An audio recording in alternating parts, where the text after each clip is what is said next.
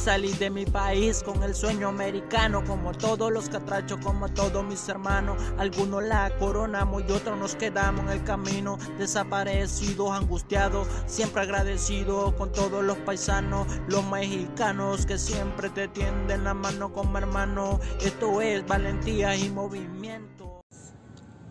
Hola, soy Diana Arenas. Yo, Jesús Quesada. Hola, soy Michael de Nicaragua. Uy, esto es Valentía en Movimiento. ¡Qué emoción! Hoy tenemos un personajazo, un gemelo de cumpleaños del Chuy, el Michael, Michael joven, Michael Nika, que, que vaya que, que nos costó como como que se animara a, echarnos plática aquí con ustedes, pero este, al final pues se logró, ¿no? Se logró que pueda compartirnos un poco de su vida. Entonces, pues bueno, como ya saben la dinámica, les voy a contar, bueno, más bien Chuy le va a contar cómo, cómo encontró, cómo vio al Michael cuando estaba en el desayunador. se me hace algo bien chistoso porque como que sí todos llegan tímidos y al final pues uno es el que tiene que llegar a, hablar después. Y, y Michael fue distinto, pues, o sea, sí llegó con este, este, un poco tímido, como viendo cómo, cómo avanzaba y así, pero como que él llegó más a, preguntar y a, como a, conocernos a nosotros, pues, a saber con quién puede tratar. Y estuvo chido, pues, porque en plática y plática fue que salió que cumplíamos años el mismo día. Y ya, pues, de ahí nos hicimos compísimas y, y, está chido, pues gracias a eso ya seguimos en contacto y todo y con una personalidad un poquito callada pero muy atenta siempre. Sí, y muy amable. Yo me acuerdo que cuando llegaste venías con, con alguien más, ¿no? Con Ismael. Con Isma. Y es que también Isma era como... Ay, Era calladito, pero eran, o sea, eran muy amables. Yo era fan de platicar con ustedes. ¿Y tú? ¿Cómo encontraste el esa? El desayunador lo encontré, pues realmente yo no sabía del desayunador. Pero al llegar este aquí a Tijuana, pues este ya no nosotros este, lo que queríamos era cruzar para el otro lado y pedir este tal vez asilo, asilo político al otro lado, pero ya quedándonos aquí, este, pues nos pusimos a preguntar de un lugar, este, dónde nos pudiéramos quedar y así y ya este nos recomendaron pues ahí el desayunador y pues anduvimos preguntando y ya este, nos encontramos con Juan de Dios en la puerta y ya le preguntamos a él y él habló con Claudia. Y ya nos hizo esperar un momento ahí este mientras se desocupaba ella y pues pudimos hablar con ella y pues muy amable ella pues y dijo que sí que tenía chance que nos podíamos quedar y pues pues gracias a Dios este encontramos ese lugar ahí muy bien. Súper bien. Oye, y, o sea, pensaban quedarse como, tenían un plan de, ah, nos vamos a quedar tres días y luego nos vamos a cruzar o a ver cómo nos manejamos en Tijuana. Pues sí, el plan de nosotros no era quedarnos aquí, sino este, poder cruzarnos para el otro lado y así poder pedir asilo al otro lado, no aquí. Pero este, las cosas estaban complicadas este, y y pues no pudimos y ya, ya nos quedamos aquí. Ok. ¿En algún momento intentaste cruzar? Sí, de hecho intentamos cruzar una vez. Estuvimos en la, en la hielera que le dicen. que ya en, en, capítulos pasados platicamos. Ya nos contaron un poquito de eso. Pero, ¿tú cómo, cómo cruzaste? Eh, porque, bueno, hay muchas maneras de, de cruce. ¿Cómo, ¿Cómo cruzaron esa vez? No, nosotros intentamos cruzarnos ahí por el nido del águila que le dicen. ¿Por el qué? Nido del águila. Nido del águila. Sí, por el cerro, por el cerro este, cerca de Tecate. Ok. Y, y pues nosotros nos, nos, detuvieron este, y ya este, estuvimos dos días, por suerte no estuvimos mucho tiempo al otro lado. ¿Dos días? Dos días en la hielera. Y, y, nos dieron unos documentos este, supuestamente para iniciar este, trámites para pedir asilo.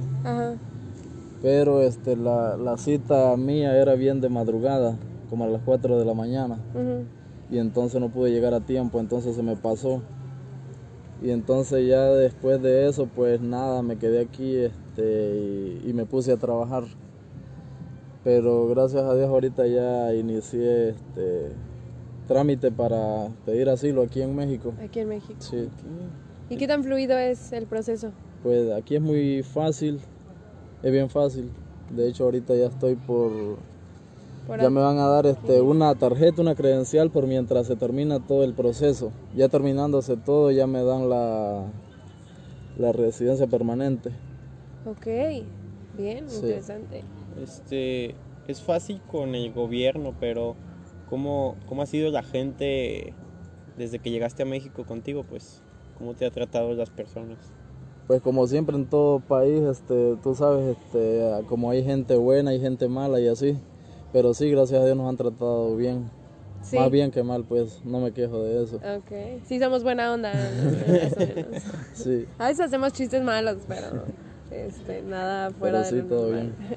Oye, ah, justo en un capítulo anterior hablábamos con Nika, Luis también, acerca de esa situación en Nicaragua. Eh, ¿Cómo fue tu situación también?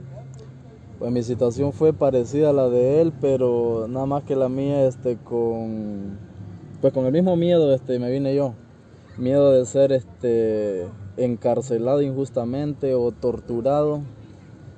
Este, porque sí hubieron en Nicaragua muchos muertos, torturados, encarcelados injustamente, desaparecidos.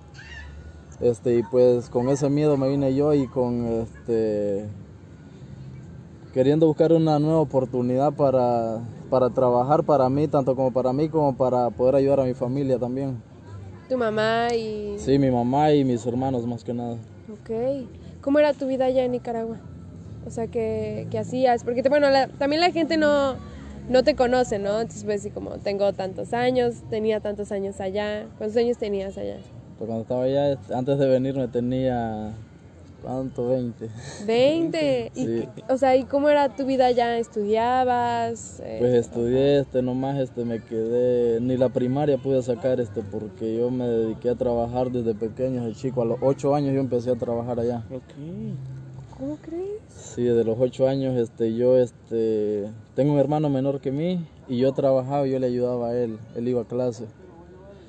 Este, y también este, le ayudaba a mi mamá a cuidarlo cuando ella trabajaba también, porque nos crecimos nomás con mi mamá. Este, y así pues este, a trabajar siempre pues desde pequeño. Por eso no, no pude este, acabar. acabar de estudiar, no estudié mucho por eso. Ya. ¿Y en tus 20 trabajabas, ahí estabas con tu familia, vivías con ellos? Sí, vivía con ellos, con mi mamá y mis hermanos. Ya. Y no, siempre le voy a pensar que no me imagino lo difícil que es dejar todo. ¿Sabes? Sí, es difícil. Y no solo la familia, pues, sino como también la comida, la, la tradición, la cultura que estás implementando. O sea, yo he salido de México, pero un mes, dos, tres semanas y ya necesito tacos, ¿sabes? Necesito la cultura mexicana y es que es chistoso, pero también es común, porque por ejemplo los mexicanos somos muy muy simpáticos, muy chistines y si te vas a Estados Unidos, incluso te vas a otro lado, pues no tienen esta chispa, ¿sabes? Que nosotros tenemos. Entonces como que Eso es lo que he visto yo, muy alegres. sí. Y que si pueden escuchar también este, esta entrevista está haciendo en playas de Tijuana, entonces este pues escucha incluso, ¿no? Fuera de la, el ánimo que tenemos nosotros los mexicanos, los latinoamericanos yo creo que en general. Oye, y hablando de eso, ¿cómo que es lo que más extrañas de Nicaragua? Pues extraño la familia, la comida. ¿Qué es lo que más comen allá? Pues allá la comida típica es este el gallo pinto que le dicen que es arroz con con frijoles, o sea, no los revuelven de un solo, sino que cocinan el arroz, este, y ya echan a freír los frijoles y ya empiezan a, le echan el arroz a los frijoles y ya los, cocinan ah, juntos. Ya, ya, ya, sí, como un mix. Sí, algo, sí. Ok. Y ya los cocinan juntos. ¿Y has visto algún lugar aquí? Pues sí. algo así? No, no he visto, pero sí me han dicho que hay, hay lugares aquí que hay comida parecida pero no he tenido la oportunidad de ir. Ya. Oye, Michael, Y digo, porque también somos de la edad, ¿no? ¿Cuántos años tienes? Tengo 22. Sí. Manches. Cuando tenías 20, allá, o sea, tenías como un plan de vida o te veías como de grande o más, en más años, quiero ser esto, quiero tener esto, quiero estudiar esto. Pues estudiar como que casi nunca he pensado en estudiar. ¿Está? Se vale. Más que nada nomás en, en trabajar. Sí, pero mi meta era trabajar y trabajar este y pues poder lograr este poner un negocio para ya trabajar para mí mismo y así. ¿Un negocio de qué? Pues este yo estuve trabajando mucho tiempo en pizzerías haciendo pizza. Este y pues eh, la idea era poner una pizzería o ya una tienda, puede ser de ropa o zapatos y así. Ok, y, y luego de que pasó todo esto y que estás aquí en Tijuana y que ya viviste lo que viviste, ¿has pensado en, en lo que en lo que quieres ser, en lo que va a pasar con tu vida, en lo que te vas a dedicar? Pues sí. Algo. Pero por el momento pues aquí sigo este trabajando y pues pensando a ver este cómo puedo cruzar para el otro lado a ver a ver qué pasa pues. Ok, ¿Cómo, ¿cómo sería otra forma de cruzar que tú verías viable? Otra manera de cruzar. ¿O te irías otra vez al, ¿cómo dijiste? ¿Al nido del águila? No, este me pasaría con un coyote quizás. Yo fíjate que yo, no, no nos han contado mucho de ese caso, como de los coyotes. Bueno, a lo que yo sé es que es carísimo. Sí, es muy caro, ese es el problema por el cual este pues no no se puede ir uno pues así por así porque necesita pues si no tienes los recursos, no tienes quien te ayude, quien te apoye, pues es difícil este recoger ese dinero que te cobran. Y no solo cruzar, ¿no? Sino también como que sea de confianza, porque a lo Ah, que sí, sé, también. hay coyotes buenos y hay coyotes que Sí. nomás te quitan. Ese es el problema que tal vez les pagas y te dejan botado a medio camino, ese es el otro problema. ¿Sabes cuánto aproximadamente están? Pues según lo que yo me he dado cuenta, es 7 mil, 8 mil dólares. Bestia. Hay algunos que hasta 10 mil y así. Ay, no. Bestia, y, y qué difícil, ¿no? O sea, como primero para juntar ese dinero con, con lo que ganas aquí Sí, es difícil, es complicado. y, y qué cañón, como de dónde conseguir apoyo para salir allá. ¿Tuviste alguna manera o algún apoyo, alguien o algo para salir de tu país? De mi país no tuve apoyo absolutamente de nadie, nomás de un hermano. De hecho, mi hermano es menor que mí. ¿Ah, sí? ¿Cuántos años Sí, tiene? Mi hermano ahorita acaba de cumplir, no, va a cumplir 20, ahora el 31 de diciembre. Ok, ¿qué es de tu edad, no? Ujú, es de mi edad. y nomás él te pudo echar la mano. Sí, nomás él, porque él también, igual que mí, pues ha sido bien trabajador. Y pues los dos nos hemos echado la mano, y así este, hemos salido adelante los dos, pues trabajando y ayudando a mi mamá. Y él se quedó allá. Sí, él se quedó allá. Ok. Y, fue el único apoyo que tuve yo para, para venir para acá, pues. No es como que diga tengo tíos, o tengo a mi papá, o tengo primos así de que me puedan ayudar, pues. Sí tengo, pero no, no me ayudan, ¿sí me entiendes? Sí, claro, no, no ese tipo de ayuda, pues. Ajá, es ¿no? correcto. Sí. Oye, ¿cómo llegaste a Tijuana? O sea, ¿en qué transportes, modo, situación? Pues este, de todas las maneras. caminando, empecé caminando, entrando a México, este, pues me vine en, en combi, que le dicen a los taxis, ¿no? Este, y, y luego caminando, en parte por los montes y así, este, escondiéndose de la migra, porque si te ven o te logran agarrar, pues te, te encierran y te deportan y así, ¿En México? ¿sí? ¿Qué? Eso, eso no me lo sabía. Sí, entrando a México hay mucha migra ya que, que los detiene. Y, Y entonces sí es más complicado allá, sí. Entonces es donde tienes que tener más cuidado para entrar. Entonces uno tiene que venir este por los montes. Yo me vine caminando, en partes en, la- en los taxis, eso. Este, en la bestia que le dicen, me vine dos noches. ¿Y cómo fue tu experiencia en la bestia? Pues gracias a Dios fue bien, porque me tocó este, agarrarla cuando estaba parada, porque a veces, a veces toca agarrarla cuando va en- caminando en marcha. Y pues ahí es donde ocasiona muchos accidentes. a veces hay muertos, heridos y así. Pero yo me tocó agarrar la parada, cuando estaba parada. ¿Y estuviste dos días arriba? Dos días. ¿Y luego se paró? No, una noche. Luego este, llegué hasta donde iba a llegar este, y a Riaga, que le dicen. Ajá. Y luego de ahí este, agarré este, para Ixtepec, que le dicen Oaxaca. Y de ahí me esperé como dos días. Esperar que saliera y ya de ahí este, lo volví a agarrar este, en la noche, como a las 5 de la tarde, y ya llegué a Medias Aguas, que se llama. ¿Y, ¿Y, cómo le hacen? O sea, estos dos días que esperaste, ¿cómo... ¿Qué haces, pues? Nada, esperar nomás. Este, o sea, te quedas ahí esperando. A esperar que salga, porque sí, son muchos los que vienen, este, entonces igual están esperando. Ya, ya. Sí. Y luego de ahí, este, pues, este, como venía con mi amigo, el Ismael, ah, Ismael. este pues nos decidimos, nos arriesgamos a, a venirnos en camión ya de ahí para acá. Y fue cuando nos decidimos este, a, agarrar un autobús y de ahí llegamos hasta Ciudad de México. Nos, nos, llevamos este, toda una noche para llegar a Ciudad de México en un camión de ahí. Llegando ahí, ahí estuvimos todo el día. Y en la tarde este, agarramos otro autobús que nos trajo directamente hasta Tijuana. Nos llevamos como tres días y tres noches para llegar aquí. No manches. Sí, fue bien, complicado. Por todo me dilaté 15 días para en todo el viaje desde Nicaragua hasta, aquí a Tijuana. Digo que 15 días fue fue corto como entre comillas porque hay gente que dura de que un mes y medio, creo que Pachín duró tres. Sí. Este yo tengo una duda. ¿Cuántos días o cuántas horas fue lo que caminaste? O sea, porque dices como, ah, caminé, pero siento que fue mucho, o sea, no, es como caminar de aquí a playas, ¿sabes? Sí, caminé mucho, de hecho salíamos como a las 6 de la mañana caminando y ya este, terminamos de caminar como a las 4 o 5 al lugar donde íbamos a llegar. Todo el día caminando, como 12, 12 horas. No manches.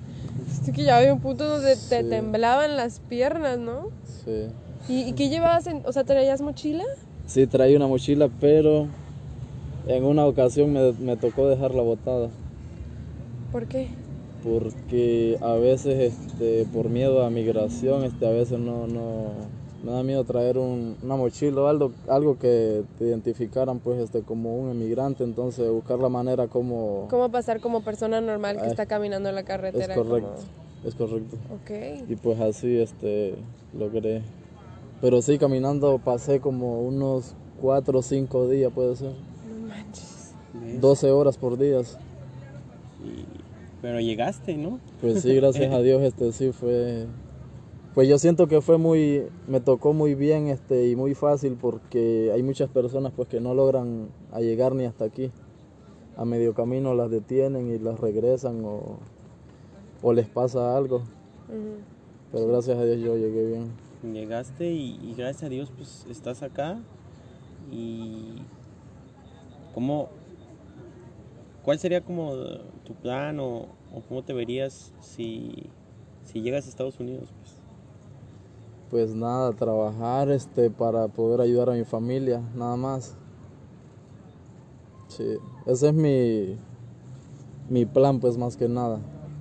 Poder encontrar una oportunidad de trabajo para poder ayudar a mi familia, poder sacarlos adelante, porque con la situación que, con la situación política que estaba atravesando el país, este, pues este, los trabajos allá este, estaban escasos o mal pagados, este, mucho trabajo pues y, y poco lo que les pagaban, entonces pues para eso, para trabajar este, y poderlo sacar adelante. Claro, aquí también digo, ahorita justo acabas de volver de una entrevista de trabajo. Sí. Este, ¿Cómo ves la...? Porque según, bueno, nosotros también en México pues, trabajamos un friego y pagan bien poquito. Comparado con Nicaragua, eh, ¿cómo ves la situación en México en la cuestión de trabajo? pues comparado con Nicaragua, pues yo pienso que aquí este, está bien pagado. Comparado con Nicaragua, sí. Ok. Claro, y comparado con Estados Unidos, pues nos quedamos los dos abajo, ah, ¿no? Sí, Totalmente. Claro, ok. Así es. Bien. Una última pregunta. En esta cuestión que nos gusta preguntarles a todos y es si Michael grande de 22 años estuviera con el Michael de 20 años que salió de Nicaragua, ¿qué le diría? Que pueda como calmarle esta mente de, haz de cuenta, está haciendo su maleta, su mochila, no sé, pensando en todas estas cosas. ¿Qué le diría?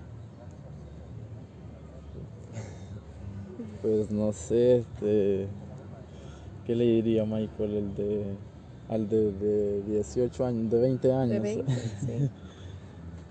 este, no sé, que tome las cosas este, con paciencia quizás porque yo soy de las personas, este, no sé, como que quiero hacer las cosas como a la ligera este, y muy arriesgado también.